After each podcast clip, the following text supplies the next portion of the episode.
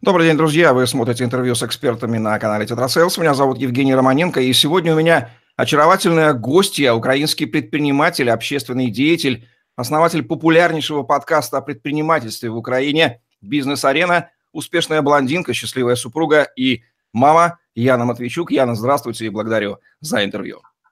Здравствуйте, Евгений. Приветствую всех зрителей. Невооруженным глазом видно, что вы переживаете за украинский бизнес – пожалуй, не меньше, а может быть даже больше, чем Дмитрий Потапенко за российский. Скажите, почему?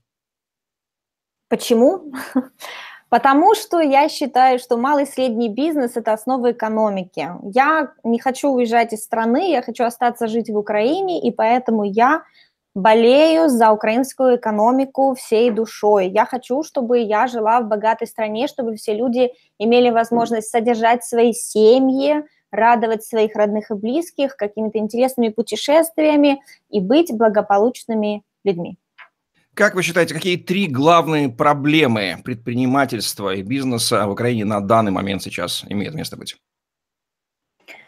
Ну, сложно выделить три основные проблемы, да, но для бизнеса надо помнить, что а, как бы основной всегда источник э, роста, источник э, благополучия – это деньги. И поэтому я бы выделила три такие проблемы, связанные с деньгами. Ну, первое – это низкая покупательная способность украинского населения. Очень много бизнесов из-за этого закрывается, потому что продавать, развивать свои бренды сложно, и если у тебя нет большого капитала за душой, ты не можешь э, ждать, пока же украинское, когда же уже украинское население сможет покупать твои товары. То есть низкая покупательная способность. Украинская Э, экономика, украинская ВВП – это 3000 долларов э, на душу населения. Э, чтобы вы понимали, это самая практически бедная страна в Европе. Да? Там, когда в Греции был кризис несколько лет назад, то там было 20 тысяч евро на душу населения, и то они упали. Что говорить уже тогда про Украину?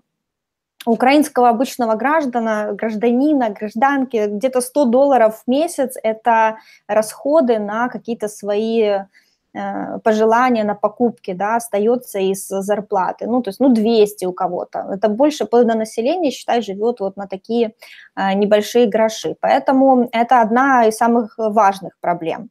Конечно, вторая проблема, учитывая бедность населения, это общая нагрузка на налоговая нагрузка на бизнес. По данным Мирового банка у нас налоговая нагрузка на бизнес 52%. То есть для бедной страны это очень много. Считай, что там э, украинский бизнес можно сравнить с э, киоском шаурмы возле метро, да, а налогов он платит как мишленовский ресторан в Европе, потому что в Европе тоже такая налоговая нагрузка 52%. Но нужно понимать, э, какая все-таки покупательная способность населения. Да. В Европе куча туристов, куча денег, куча валюты, все туда приходит, а мы перебиваемся тем, что есть. Э, ну и третье, наверное, зарегулированность э, движения денег в стране, потому что любая валюта, какая к тебе приходит на счет, э, я имею в виду на счет бизнеса, ты автоматически половина этой суммы продается по тому курсу, вот, который есть, да, без твоего участия ну, на законодательном уровне. Там, проблема, если ты хочешь что-то оплатить за границу, это такая морока, что ну, вести бизнес, вот я провожу мероприятия за границей очень много, оплатить гостиницу за границей очень сложно. Тебе нужна лицензия, тебе нужна куча подтверждений, печатных договоров с мокрой печатью. Ну, реально э, гостиницы смотрят э, на тебя с подозрением, зачем столько бумаг. Поэтому, конечно, это три основные проблемы, потому что э, деньги – это кровь бизнеса. Мы с вами родом из Советского Союза и помним, как там относились к предпринимательству. Потом, разумеется, отношение изменилось, рынок заставил, но тем не менее многие вещи перекочевали оттуда по наследству и продолжает успешно в кавычках в наших головах нам жить и мешать.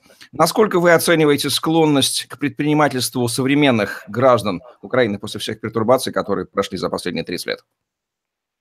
Ну, э, для начала должна сказать, что я э, очень люблю украинских предпринимателей.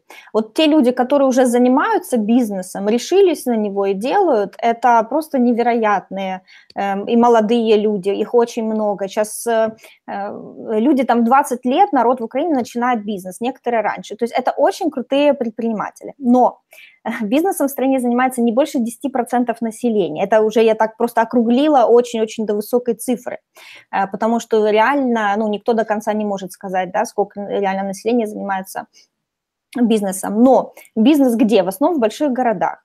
Э, основная проблема, которая в головах, почему вот народ не начинает бизнес, да, почему это так сложно? Потому что люди боятся брать на себя ответственность. У нас все э, из Советского Союза до сих пор думают, э, что государство о тебе обязательно позаботится, и оно тебе все должно, все оформляют субсидии, особенно вот в регионах на себя, и считают, что это просто манна небесная. А субсидии – это вообще отдельная тема. Ну, то есть народ не готов брать ответственность на себя за свою жизнь. Вот мой подкаст, он как раз о том, чтобы показать, что предприниматель – это человек, который берет на себя ответственность, то есть идет свободное плавание и занимается самостоятельным бизнесом, чтобы прокормить себя, свою семью, а еще и наемных сотрудников. Вот, поэтому я считаю, что это основная проблема, уже не вдаваясь в другие подробности. Э, и, ну и второе, конечно же, отношение к предпринимателям.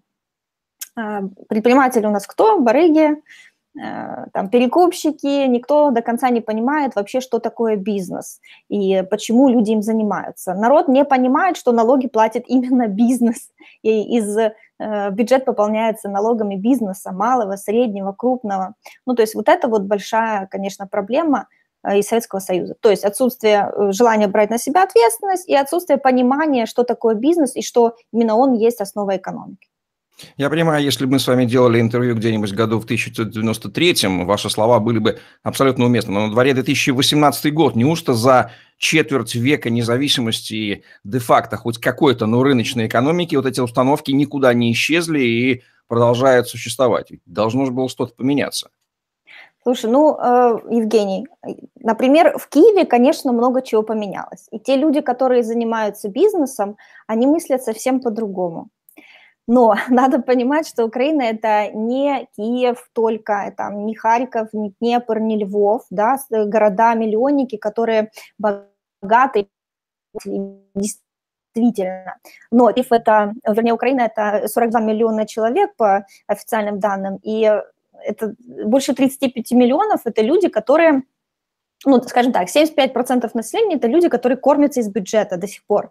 То есть это э, ну, пенсионеры, э, дай бог им здоровья, это учителя, бюджетные доктора, чиновники, да, то есть 75% населения страны кормится из бюджета. Ну, то есть э, да, это люди, которые привыкли работать на государство и не хотят идти в частный бизнес. Э, многие не хотят даже идти работать в частный бизнес, потому что там пахать надо, да, а в э, госорганах, госкомпаниях каких-то или в предприятиях можно сидеть и, собственно, ждать, пока придет зарплата. Ну вот как-то так. Окей, okay, если с бюджетниками все понятно, если три четверти населения бюджетники, понятно, что у них в головах никогда установка к дающей руке не изменится, с них взять в этом плане, в экономическом плане понимания э, собственно, нечего. Но вот украинский бизнес, как он относится к государству, как к союзнику и партнеру, который, дескать, должен ему помогать выживать, или как экономист должен относиться к нему как к неизбежному злу, с которым бизнесу неизбежно приходится сосуществовать, ну, учитывать это как фактор риска, но всяко не видеть в идейном враге союзника.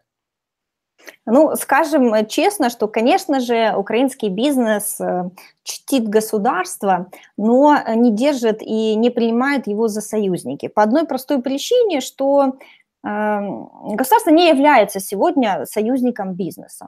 Э, почему? Я не знаю почему. Наверное, потому что у нас не сменилась э, основная масса чиновников, которые сидят да, при власти. Их отношение к бизнесу, вот то, что мы говорили. То есть это барыги, которых надо доить. Да?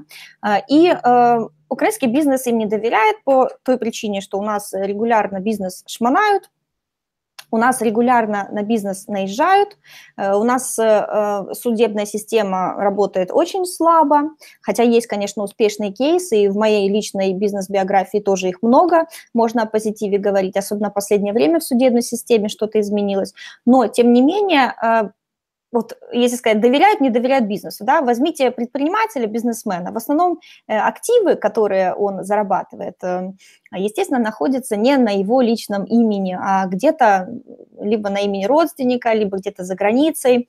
Э, склады в основном, если у тебя есть какие-то товарные ценности, у нас находятся в Польше, в Словакии открываются, не на территории Украины. Ну, по той простой причине, что, э, да, бизнес не доверяет э, государству.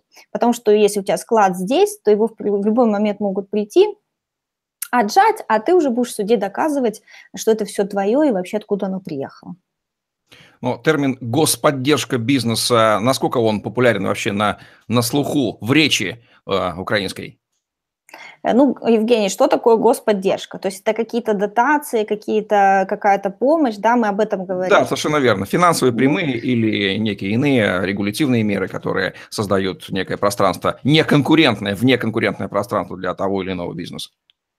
Э, конечно же, есть ряд компаний крупных, да, это в основном какие-то очень крупные олигархи, которые э, очень пользуются господдержкой у нас, и это всем известно. Но на самом деле бизнес с поддержкой, э, биз, ну, не, государство на, не надеется на поддержку государства. Первое, что хотелось бы, чтобы оно просто нам не мешало делать э, свои дела. Потому что на сегодняшний день, если ты зачем-то к государству обращаешься, э, поверь, что потом оно оторвет от тебя еще больше, чем дало. Поэтому какая государственная поддержка? Государство поддерживает олигархов, где есть какие-то интересы у обеих сторон. Все. А что можно сказать о степени разрозненности, либо, наоборот, консолидированности украинских предпринимателей перед лицом государства, от которых зависит эффективность отстаивания ими своих интересов? Ведь если не объединяться, не противостоять, то просто поодиночке всех съедают, и все, на этом все заканчивается. Ну, я должна сказать, что предприниматели у нас э, вообще крутые люди очень, потому что мы все объединяемся в бизнес-клубы. Бизнес-клубов в Украине становится все больше и больше. За последние года действительно их количество растет, и э, бизнес понимает, что нужно объединяться против этой беды. Но, признаюсь, одновременно с этим всем э, у тебя, когда к тебе приходит налоговая, ты сидишь с ней, борешься самостоятельно. Ну, потому что э, как, как ты можешь себе помочь, то есть в борьбе с э, госорганами тебе помогают твои юристы, которых в любой компании очень много. А, первое. Второе, объединяются предприниматели в бизнес-клубы и проводят очень много мероприятий, которые ведут диалог с властью. Один из последних примеров, примеров Европейская бизнес-ассоциация несколько месяцев назад проводила мероприятие с крупным украинским бизнесом, а, и президент Порошенко там участвовал. На президиуме был э, собственник новой почты. Э, вместе с президентом они вот подписали такой меморандум на законодательном вообще уровне, что обыски в предприятиях, маски-шоу так называемые, всем известные, они отменяются, и это незаконно, это делать нельзя. И вот через несколько месяцев, то есть это произошло буквально несколько недель назад, в эту же самую новую почту приходит генпрокуратура с обысками а, и с необоснованными обвинениями. Почему необоснованными? Потому что а, Новая почта берет весь свой ресурс, поднимает СМИ, созывает пресс-конференцию, и через три дня генпрокурор, который всем рассказывал, что все, новой почте э, конец, потому что там у них неуплата налогов и так далее, куча обвинений, э, генпрокурор говорит, что претензий к новой почте не имеют. Ну, то есть это абсолютный абсурд, когда ты тут же с президентом подписываешь договор о ликвидации маски-шоу, завтра к тебе приходят. Ну, поэтому о каком может вообще идти речь э, конструктивном диалоге, когда доверие отсутствует. Осенью 2017 года в Санкт-Петербурге мы записывали дискуссию «Баттл» Дмитрия Потапенко с одним из местных предпринимателей, кстати, имеющим украинские корни, на тему «Должен ли предприниматель идти в политику?». Мнения разошлись. Дмитрий Потапенко говорил о том, что да, должен, потому что кто еще будет за нас. Ну а вторая сторона искренне сомневалась, ведь нет тех качеств, скажем так, той склонности к постоянному вранью и изворотливости, которая убивает любой бизнес, и поэтому предпринимателю не свойственно. Что вы думаете насчет участия бизнеса в политике? Вообще способен предприниматель со своим честным мышлением, которое выручает его в бизнесе, быть успешным в политике, где честным быть далеко не нужно? Ну, честность вообще понятие такое относительное, скажем так, а, и у всех своя правда. Но по поводу э, бизнеса и политики. Я, конечно же, против того, чтобы бизнес шел в политику, потому что каждый должен заниматься тем делом, которое у него получается лучше всего. Если у нас есть э, очень крутой предприниматель, бизнесмен, который способен пойти в политику, заняться этим на 100%, отойти от бизнеса, э, пожалуйста, такие э, менеджеры, управленцы, у которых успешный бизнес-опыт в политике просто необходимы, особенно для подня- поднятия экономики страны. Но Я лично считаю, что а, как минимум бизнес должен проявлять какую-то активную свою социальную э, позицию и вести вот такие вот э, программы, как мы разъяснительные, да, то есть чтобы просто пояснять вообще, э, что такое бизнес, потом, зачем им заниматься и зачем бизнес платит налоги, куда должны идти налоги, да, то есть основные такие простые вещи для обычных людей, которые не у бизнеса и не у власти, чтобы хоть как-то образовывать страну. Но и тут поэтому я с Дмитрием Потапенко веду тоже Breaking News Украина, потому что он э, эту позицию свою неоднократно высказывал, и я ее разделяю. То есть предприниматель, у него должна быть работа после работы, когда он э, доносит информацию, э, свою точку зрения об экономике, о бизнесе в народ. Это очень важно.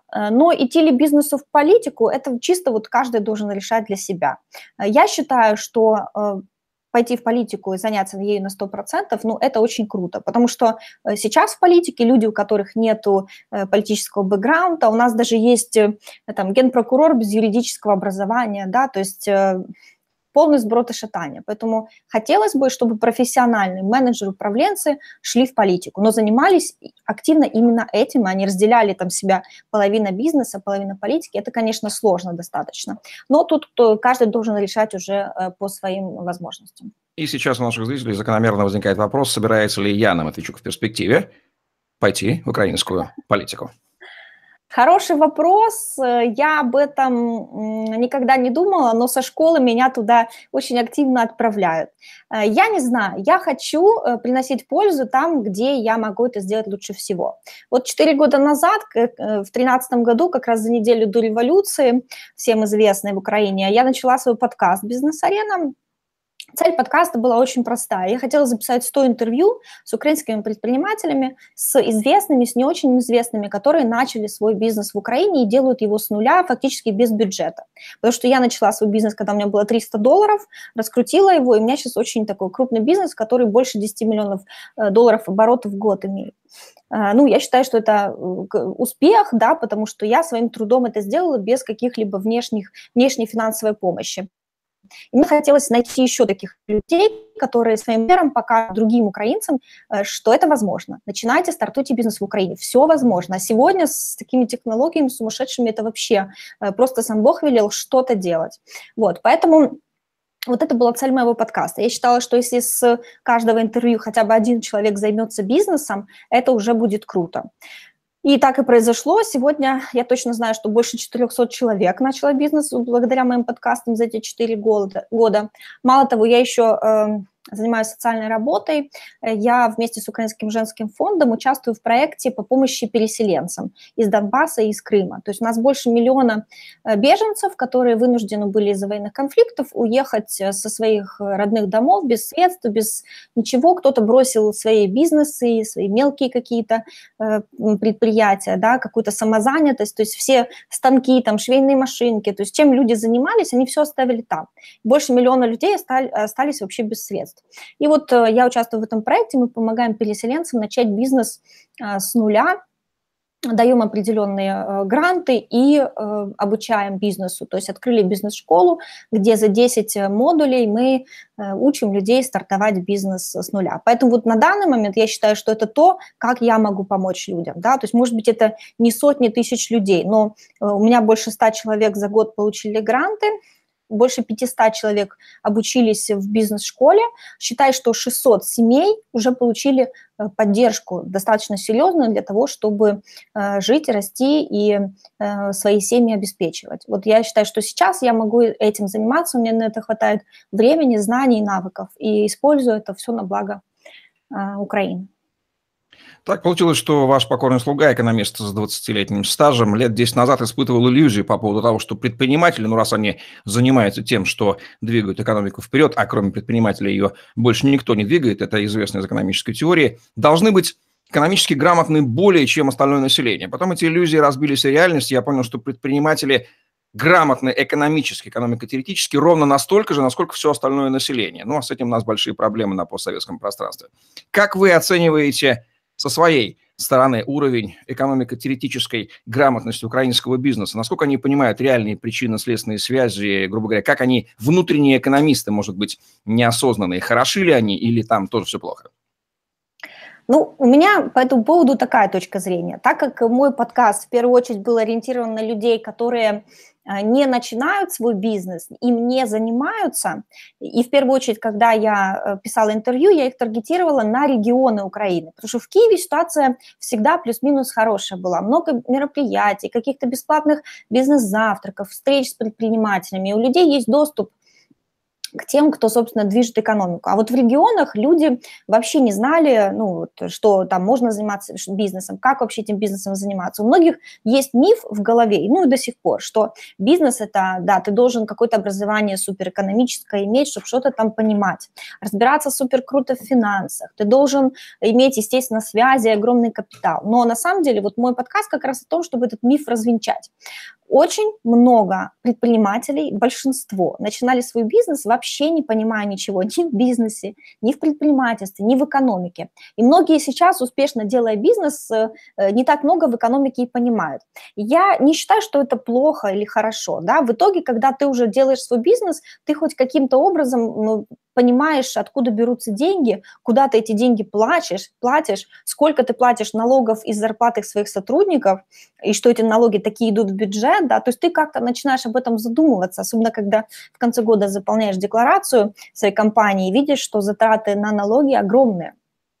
Это при том, что ты там не самый крупный бизнес, а у тебя такие большие налоги. А что уже говорить тогда, если всех вместе предпринимателей собрать? Сколько, сколько там идет налогов в бюджет и куда они деваются? Но а, наши предприниматели в Украине, это сейчас такой осознанный вот кластер людей, э, мы все объединяемся, мы все обучаемся, у нас очень много мероприятий по бизнесу, по экономике, то есть все стараются как-то искать новые знания, э, литература, то есть, э, ну, это круто, да, но то, что знаний не хватает, это факт. Потому что наше образование в Украине, я думаю, во многих постсоветских странах, оно очень низкого уровня.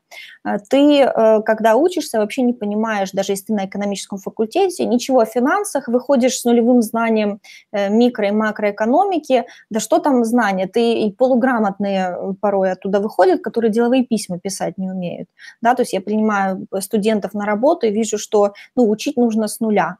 И мы вот в компании, кстати, стараемся тоже объясняем, что такие, такое налоги, а, из чего они платятся, куда они идут, то есть образовываем людей. Потому что сегодня народ не верит, что покупая буханку хлеба, половина буханки хлеба идет государству э, в виде налогов. Ну, то есть народ этого не понимает. Как? Я, говорит, плачу НДС, когда я покупаю хлеб? Да, посмотри на чек хотя бы, да.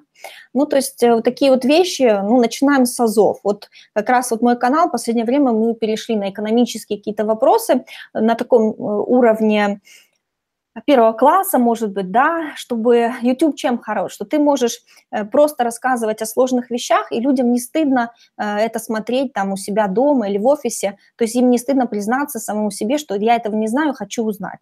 Вот хотелось бы, чтобы люди, конечно, в этом разбирались, благодаря таким каналам, как у вас, как у меня тоже, чтобы э, экономика, теоретические знания повышались, как вы говорите. Действительно, кто нас научит, кроме нас самих? Кому это еще нужно? P2P, от головы к голове. Яна, что представляет собой культура украинского бизнеса и предпринимательства, и какими, может быть, характерными болезнями она болеет, которые не позволяют ей развиваться и становиться лучше?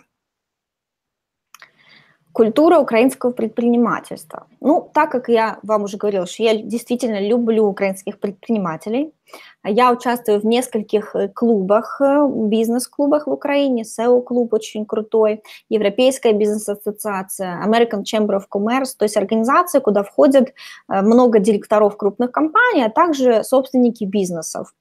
А, и, конечно же, это такие же люди, как все в этом мире, и им присущи разные культурные особенности.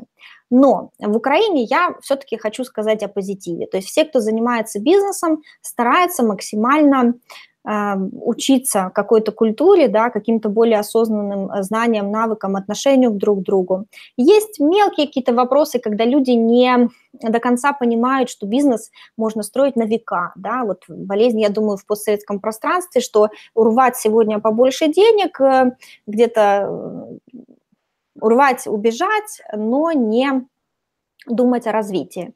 Но в Украине очень много бизнесов развиваются в таком плане, что люди думают, чтобы бизнес достался детям, как-то его стараются защищать, э, создавать корпоративную культуру в компании, чтобы бизнес поддерживался и имел какую-то социальную миссию. Ну, то есть это у нас очень э, глубоко это развивается. Конечно, я говорю в основном о Киеве. В регионах тоже ребята стараются это делать. Но давайте не будем забывать, что украинский бизнес – это в, большой, э, в большей степени э, куча мал, малых физических лиц предпринимателей, да, то есть это бизнесы, которые фактически самозанятость, там какие-то киоски люди открывают, какие-то точки на рынке, ну, то есть это, конечно же, ну, Хотелось бы, чтобы эти люди, э, собрав какой-то капитал вот на мелком бизнесе, шли в более крупным. Но, к сожалению, не всегда они развиваются, а вот думают только о э, заработке здесь, сейчас, сегодня и не идут в развитие дальше, э, как вот предприниматели уже, у которых такая более глубокая история, ну, таким образом.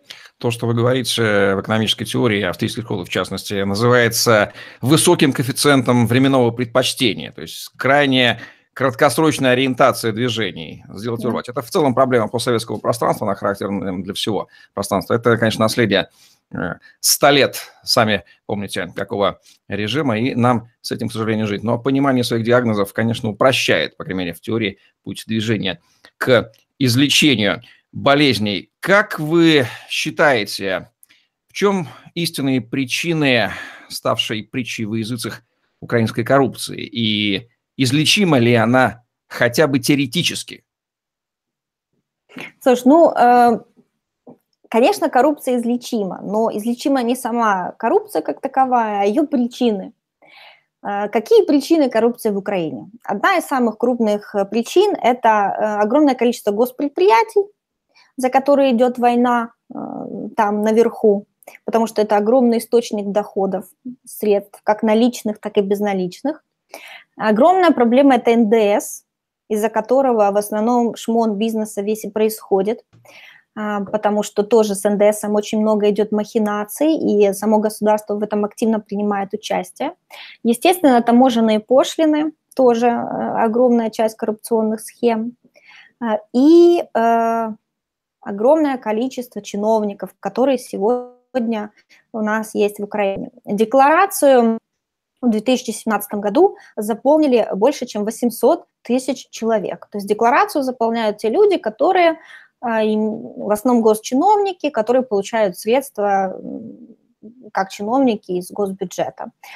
Вот декларацию в 2017 году, еще раз повторюсь, заполнил 800 тысяч человек. То есть у нас как минимум полмиллиона – чиновников, да, уже не говоря о том, какой аппарат всех этих чиновников кормит, потому что у них есть водители, есть уборщики, есть офис-менеджеры, куча людей, которые не заполняют декларации, но они тоже обслуживают вот этот огромный аппарат. Но это все и есть причины коррупции. К сожалению, сегодня с такими причинами мы э, боремся очень медленно, э, если боремся вообще. Искоренив причины, можно побороть коррупцию. Экономическая теория, опять же, э, не к ночи упомянутая, дает нам четкий ответ.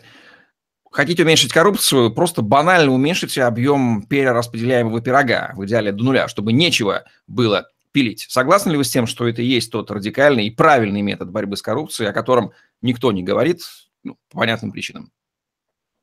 Ну, вот как я и сказала, да, я как раз говорила о пироге, о его кусках, которые делятся и которые участвуют в коррупции. Ну вот в Грузии же было время, когда побороли коррупцию. Возможно это каким-то образом сделать.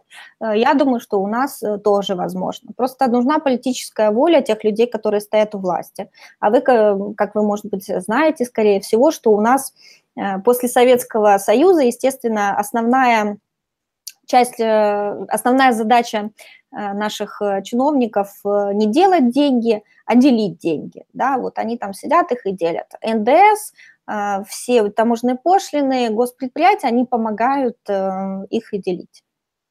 Поправьте меня, если ошибаюсь, но ведь они, чиновники с Марса же к нам не падают, они же берутся из народа, именно ментальные установки о том, что проще делить, а не делать, и приводит к тому, что концентрация таких людей вот там, где есть что делить, и приводит к этому явлению. Может быть, что-то в головах не так в целом, вот я подвожу к этой мысли осторожно, у всех у нас?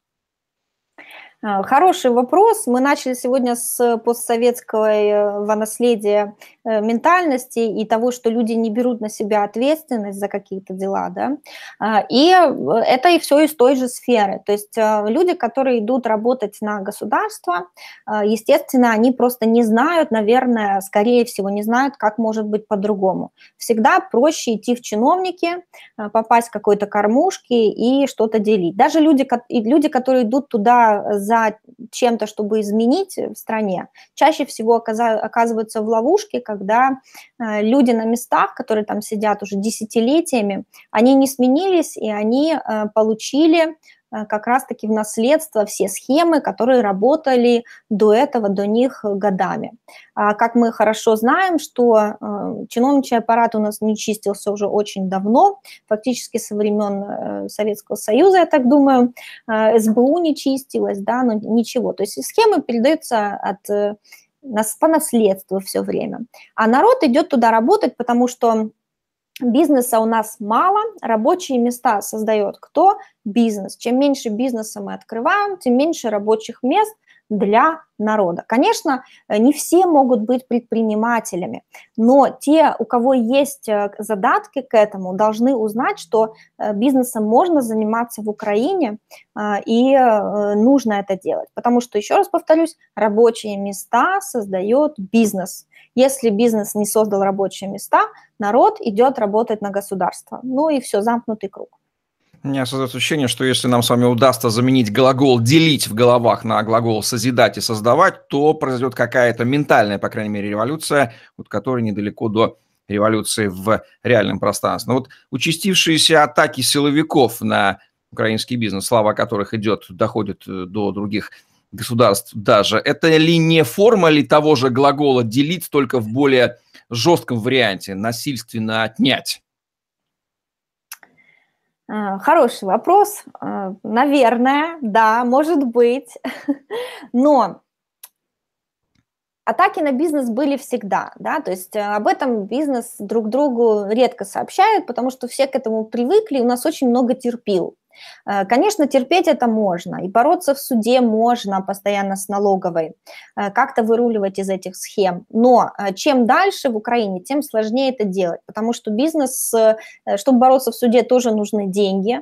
Там, если более крупный день, бизнес, он может себе это позволить, более мелкий, средний, конечно, ему намного тяжелее выделять на адвоката там тысячу долларов в месяц, а может и того больше. А еще по каждому судебному делу есть судовый сбор. То есть государство в любом случае, даже если ты прав, оно на тебя наехало, э, и ты разбираешься с ним в суде, государство в любом случае зарабатывает, выиграл ты суд или нет. Э, поэтому наезды на бизнес, конечно же, будут происходить еще очень долго, потому что э, деньги-то нужны, кормушка нужна, э, чиновники голодные, кормить семью нужно. У них же зарплаты тоже маленькие. Там 3000 гривен или какая в среднем зарплата у чиновника. На 100 долларов семью не прокормишь. А кушать хочется, и возможности для э, получения своего куска от пирога есть. Конечно, все их будут использовать. Тем более сейчас так модно говорить, что используйте все возможности вокруг вас. И вот каждый этим пользуется по-своему. Ну что же, мы с вами опять подводим неожиданно к мысли о том, что у бизнеса в постсоветских странах один общий враг. Я не знаю, анализировали вы или нет, но наверняка, потому что сталкиваетесь же с другими странами. Какие общие проблемы взаимоотношений бизнеса и государства характерны в целом для постсоветских стран? Ну, давайте возьмем а, нашу троицу. Беларусь, Украина и Россия. Все вышли из одного государства. Что общего в отношениях между бизнесом и государством? Ну, сильно э, обобщать я бы э, детально не смогла, потому что Россия огромная экономика, да, у них намного больше денег в стране. Белоруссия тоже отличается от Украины и от России значительно. Но э, единственное, что бы я общее сказала, это то, что в наших странах контроль важнее развития. То есть полностью уже зажимают в рамки бизнес, зажимают денежные операции, зажимают все, что можно, потому что, еще раз, контроль важнее развития. Вот пока это э, в головах тоже не изменится у государства, пока государство не поймет, что оно сервис должно предоставлять для граждан в первую очередь, ну, ничего не поменяется. Дамский и мужской подходы к бизнесу в Украине. В чем их разница? Ну, я бы вообще как бы не разделяла, да, потому что я за гендерное равенство в первую очередь. Я считаю, что и женщины, и мужчины э, равны в своих правах и возможностях в первую очередь. Э, и Поэтому сказать, что есть какая-то кардинальная и какая-то принципиальная разница между мужским и женским бизнесом, э, ну, так говорить нельзя, потому что женщины и мужчины э, ведут э, бизнес. Это первый факт. Второй факт, что как мужчины между собой, так и женщины между собой делают это по-разному. И в первую очередь это просто люди, у которых есть какие-то свои разные установки, разные навыки, разные умения, и поэтому разные бизнесы женский мужской бизнес разделения я бы не делала. Есть такие женщины, которые управляют такими компаниями, что мне страшно к ней подойти, да, и пообщаться. А есть мужчины, с которыми общаешься, и вроде бы и бизнес крупный, но сказать, что вот у Накула э, бизнеса тоже не скажешь. Поэтому все люди разные, делить на мужчин и женщин я бы не делила. Просто вот человеческий фактор. Что принципиально изменилось во внешней среде и условиях для ведения украинского бизнеса с 2014 года? Ну, я не знаю, что конкретно вот выделить, да, потому что, ну, бизнес всегда было сложно вести. Я занимаюсь бизнесом с 2004 года, э, пережила уже даже на своем веку несколько революций, потому что я э, в четвертом году начала бизнес, там за несколько недель до э, оранжевой революции, и, и вот все остальные наши кризисы тоже были, были бизнесом пережиты. Все по-разному. Единственное, что я бы сказала, что вот за последнее время – бизнес стал более осознанным. Вот как ни странно, мы все, клубы стали больше развиваться, э, люди стали идти на диалог, стали общаться, какие-то нетворкинг-мероприятия, куча у нас э, бизнес-образовательных мероприятий эм, открывается, да, происходит. Но что вот со стороны государства, что изменилось – я должна сказать, что судебная система у нас все-таки э, слабо, но работает. То есть если ты прав, если ты борешься, если ты не идешь на компромисс, потому что вы знаете, что наши силовые органы, они, когда к тебе приходят, они используют очень много методов психологического давления, приходят э, там, к тебе домой среди ночи, э, приходят к твоим сотрудникам домой среди ночи, могут зайти, поздравить тебя с 8 марта и вручить какую-то интересную бумажку. То есть используют психологическое давление. Но если ты знаешь, что ты ведешь бизнес правильно, по белому, то у тебя есть все возможности отстоять свои права в суде. Э, я точно знаю, что очень много бизнесов э, судится с налоговой сейчас в Украине, и суды выигрываются. И мы тоже, у нас были какие-то споры, мы суды выигрывали. То есть я считаю это достаточно большим позитивом, а, потому что, ну, раньше, конечно, ну, у меня лично меньше было наездов силовиков на наш бизнес, а, поэтому э, и судов меньше было. Но, по крайней мере, тогда казалось, что суд выиграть вообще нереально, а сейчас это возможно. Поэтому я считаю, это один из больших все-таки плюсов. Быстро такие реформы, вот быстрые изменения не делаются. Поэтому за три года, считай, за четыре, да, те изменения, которые произошли, э, сдвиги есть. Вот, поэтому я считаю, что позитив будет э, когда-то и в нашей стране. Почему вы занялись именно бизнесом по организации мероприятий? Вам нравится дарить позитивные эмоции сразу большим массам людей или в чем дело? Ну, если интересно, расскажу тогда немножко свою историю. Я начала бизнес в 2004 году. У меня в кармане было 300 долларов, которые я собрала с зарплаты. А, и фактически, ну, что на эти деньги начать, я не знала. Я полгода искала историю, э, свою идею для бизнеса и поняла, что вот что я могу лучше всего делать. Да, я могу организовывать. То есть я могу такой предприниматель, который организовывает людей, процессы, ресурсы. То есть я могу все очень круто расставлять по местам и выгодно это использовать.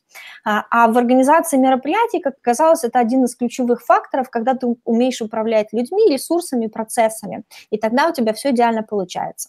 Но э, я-то думала, что я буду заниматься развлекательными мероприятиями, наверное. Я думала, что мероприятие – это как раз про развлечения. Оказалось, что есть очень много э, деловых событий, которые организовывают такие международные организации, как э, Организация Объединенных Наций, ЮНИСЕФ, э, ОБСЕ и куча-куча разных э, международных учреждений, которые присутствуют, слава богу, в Украине, и они делают огромные международные события. И вот для меня, так как я хотела, чтобы мой бизнес каким-то образом был причастен к событиям в Украине, чтобы был в каком-то в центре внимания чего-то, что происходит, да, и это не только развлечение, то мне повезло, вот я выбрала такую сферу, где я организовываю как массу деловых мероприятий, так и массу развлекательных, э, и постоянно нахожусь в центре внимания. Поэтому у меня компания называется «Арена», как арена всегда, чтобы быть в центре внимания.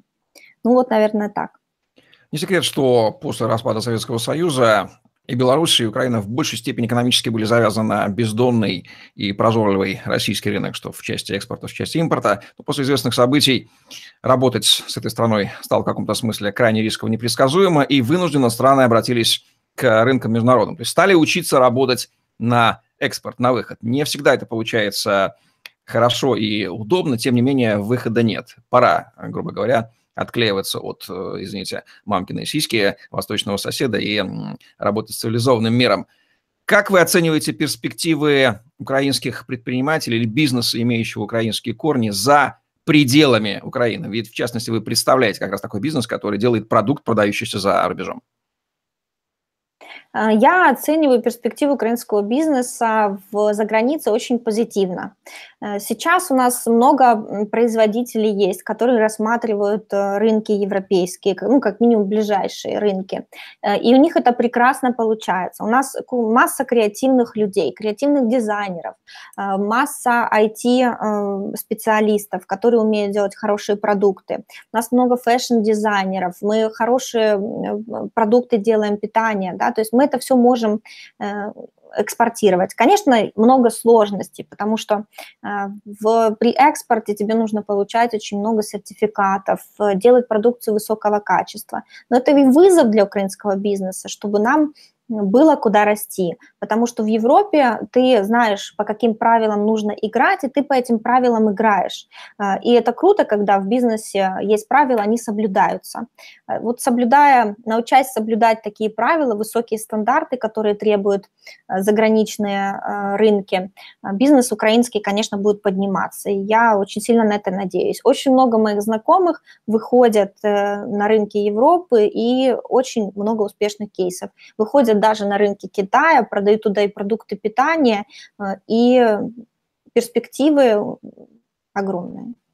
В этом году исполняется десятилетний юбилей с того момента, как мир узнал о существовании биткоина и технологии блокчейна и криптовалют. И многие, в Украине в том числе, связывают перспективы страны, в том числе и с интенсивным развитием этого сегмента. Это понимают некие чиновники. Вот на недавней конференции в Киеве 29 марта звучали крайне позитивные идеи. Как вы, как предприниматели, относитесь к этой теме? Может быть, вы ее касаетесь уже? Видите ли вы в ней перспективы для страны вообще и для бизнеса украинского в частности? А, именно криптовалюты или блокчейн-технологии? И то, и другое, и третье.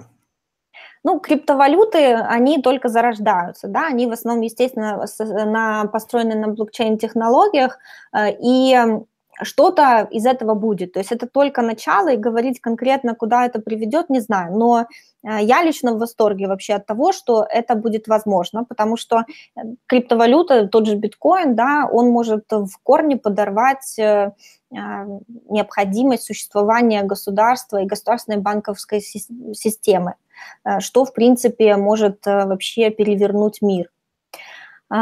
А, блокчейн уже сейчас э, можно активно использовать. В Украине предприниматели об этом очень много говорят. У нас в Киеве есть эм, чептер э, Singularity, университета сингулярности из Силиконовой долины. Они проводят очень много лекций о всех э, технологиях, которые существуют, и в том числе лекции о том, как внедрять блокчейн в свой бизнес. И я должна сказать, что ну, это не так сложно, как казалось бы. Да? Для, этого, для того, чтобы в своем бизнесе внедрять блокчейн, нужны математики, потому что математики могут Э, крутые математики, коих в Украине немало, могут оцифровать любой э, процесс вообще, любой бизнес-процесс в компании и помогут наложить его на технологии блокчейн. Ну, поэтому перспектив в этом очень много. Вот я знаю, один э, известный предприниматель из Одессы создал, э, создает систему, благодаря которой на международном уровне, э, благодаря э, блокчейн, Э, судоходные компании смогут легко э, находить эм, клиентов, которым нужны перевозки, морские перевозки. Да? Если раньше э, найти судно, которое будет эм, проверенным, ответственным, известным, занимало где-то одни сутки, нужны были немало посредников в этом, то вот благодаря блокчейн-технологии напрямую клиент, которому нужна перевозка, сможет находить за всего несколько секунд, минут судно, которое ему э, подходит, и он будет точно знать историю этого судна, которую э, никак нельзя будет изменить, потому что история судна будет написана как раз э, и зафиксирована с помощью блокчейна. Ну, я считаю, что это круто, и люди уже вот сейчас внедряют такие технологии в свой бизнес. Какие три главные рекомендации Яна Матвейчук даст украинским предпринимателям, не завязанным вообще на бюджетные деньги? Как им относиться к государству Левиафану и каких иллюзий в отношении него питать уж точно не стоит? Ну, первое, э, украинские предприниматели для меня я их всех люблю, и они уже с опытом общения с государством. Я бы больше говорила о людях, которые не начали еще свой бизнес, потому что многие не начинают его как раз вот из-за таких э, разговоров о том, что государство может у вас все отжать. Ну вот в первую очередь я бы сказала, что нельзя бояться того, что у вас кто-то что-то отожмет, потому что в принципе отжать у вас может э, ваш бизнес э, и пожар, и сосед, и что угодно. То есть всякие бывают а, ситуации в жизни. Поэтому если ничего не делать, то ты, естественно, и не ошибешься. Поэтому нужно не бояться делать, ошибаться и бороться за свои права. Первое. Э, второе, если ты уже начал свой бизнес, то, конечно же, стараться делать его думать на перспективу, делать его э, на несколько лет вперед. То есть э, не искать э, ежеминутные, ежесекундные прибыли и оторвать какой-то кусок. То есть думать глобально о том, как вообще вы сможете этим бизнесом изменить свою жизнь в будущем. А, и третье, для тех, кто боится, опять-таки, государства, нужно помнить, что а, вы не одни, нужно, естественно, как можно больше нетворкиться, общаться, знакомиться с людьми, а, потому что только так ты находишь контакты и, ну, может быть, даже на начальном этапе, и, скорее всего, покровителей, которые помогут тебе все-таки разобраться в непростой ситуации, когда тебе однажды придет незаслуженно налоговая. Ну, э, среди таких нетворкинг-знакомств может быть очень крутой адвокат, который с такими задачами справляется легко. Это третье. Мы начали интервью с эмоционального вовлечения. Им давайте и завершим. О чем мечтает Яна Матвейчук в контексте экономики и бизнеса в Украине? Я мечтаю о том, чтобы в Украине в один прекрасный день бизнес было так же легко Сингапуре а, и в им подобных странах, потому что у нас перспективы здесь огромные, у нас огромная страна, у нас куча талантливых людей, у нас IT-предприниматели вообще на каждом шагу, и каждый может стать э, IT-предпринимателем. Но, естественно, чтобы эти люди не уехали из страны, нам нужны здесь условия, вот как в Сингапуре, давайте так, чтобы уже округлить, в Украине ведут бизнес, как в Сингапуре. Вот это вот мечта, которую я бы для себя визуализировала.